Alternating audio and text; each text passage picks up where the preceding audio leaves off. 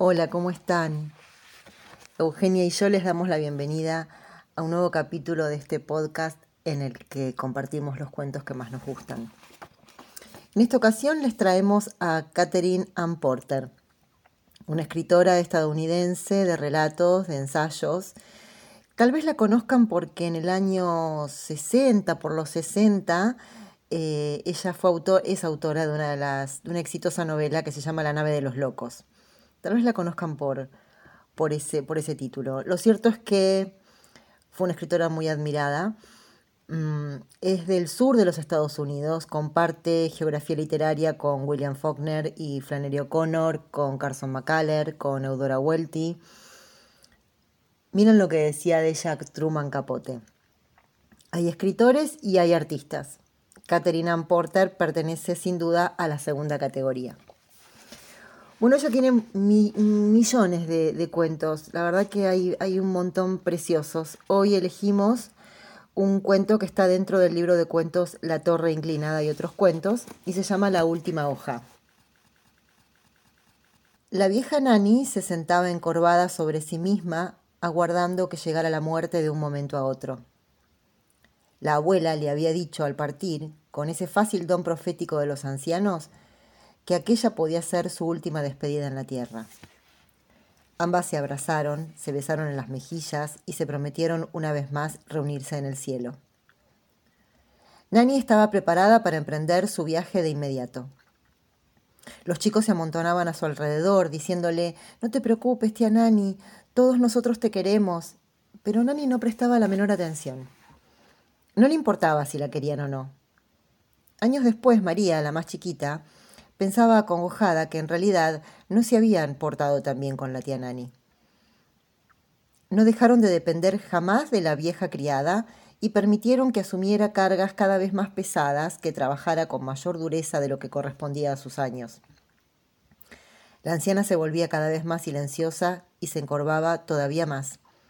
Era alta y delgada, tenía una cara negra modelada con nobleza, gastada hasta los huesos, pero su piel era oscura y pura, pues en su sangre no había mezclas.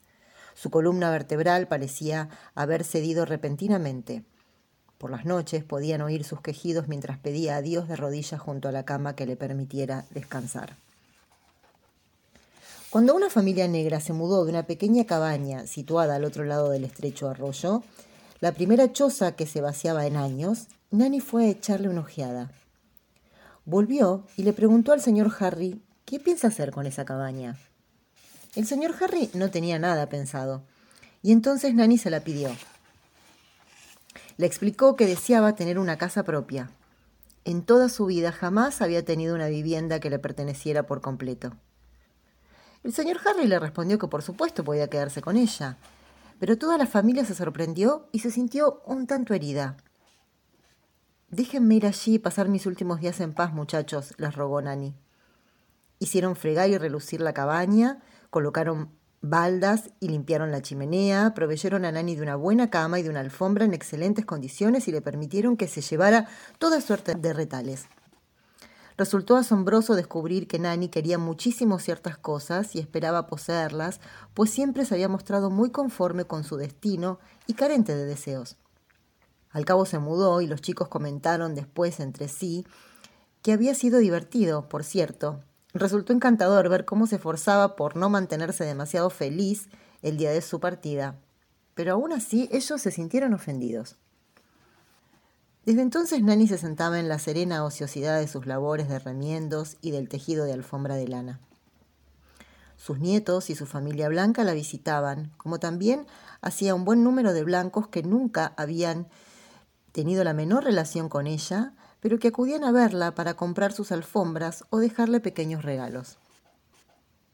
Nani siempre había usado vestidos negros de lana o de zaraza estampada blanca y negra, con blancos delantales almidonados y una cofia blanca arrugada con un gorro de tafetán los domingos, también negro. Había sido escrupulosamente precisa y pulcra en sus maneras y aún se mantenía así, pero ya no era la vieja y fiel criada, Nani, una esclava liberada, sino una anciana bantú que vivía de su trabajo y se sentaba en los peldaños de su casa para tomar el aire.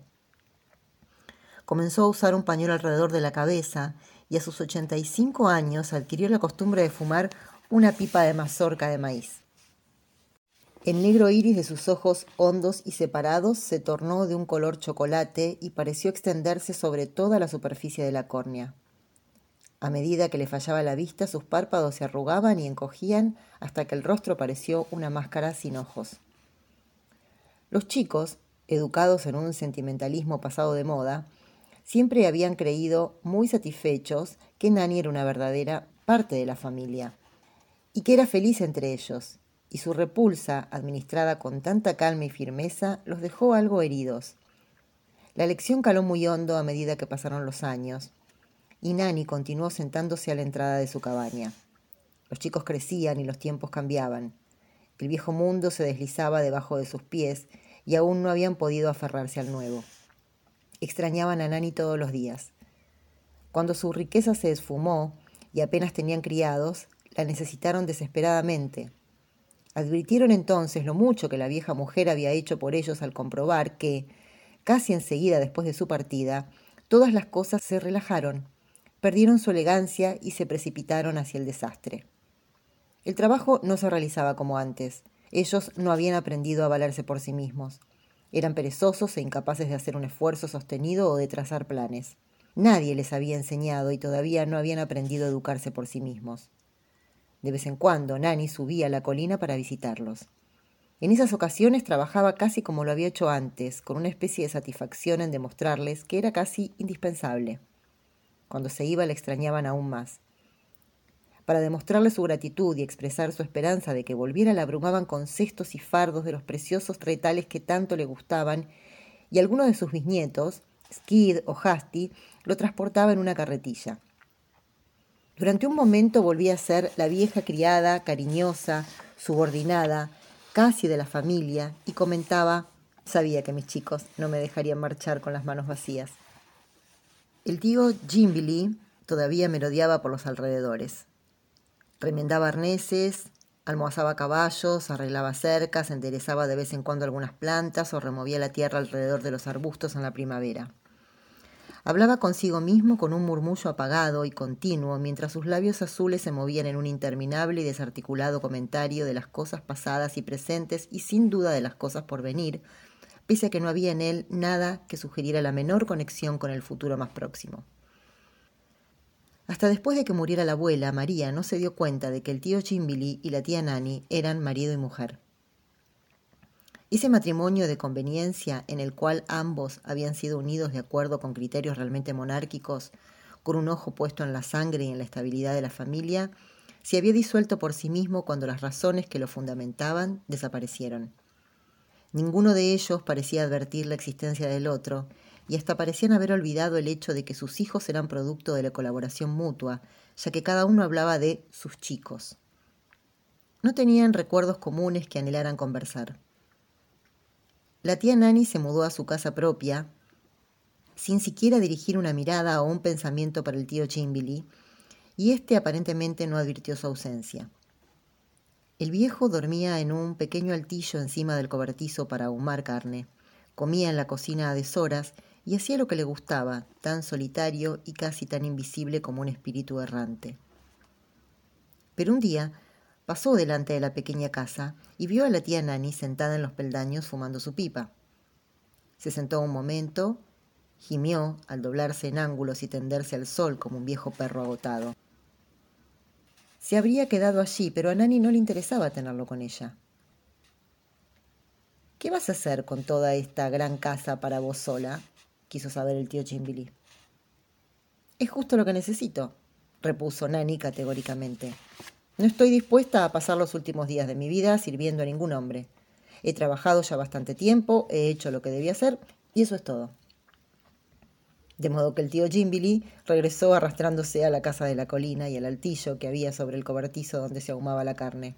Nunca más volvió a acercarse a su mujer. En las noches de verano, Nani se sentaba en la entrada de su cabaña mucho después de haber anochecido y fumaba su pipa para alejar a los mosquitos hasta que llegaba la hora de irse a dormir. Afirmaba que no tenía miedo de nada. Jamás había sentido temor y confiaba en que nunca lo sentiría. Desde hacía mucho tiempo veía la noche como una bendición porque era el momento en que terminaba su trabajo hasta el día siguiente. Aún después de haber dejado de trabajar para siempre, aguardaba con ansia la llegada de la noche como si toda la fatiga acumulada en el transcurso de su vida, clavada ahora en sus huesos, implorase todavía descanso. Pero cuando caía la noche recordaba que no tenía obligación de levantarse a la mañana siguiente hasta que se le antojara. Por eso se sentaba en paz y gozaba el lujo de tener a su disposición todo el buen tiempo que Dios le daba en aquel mundo.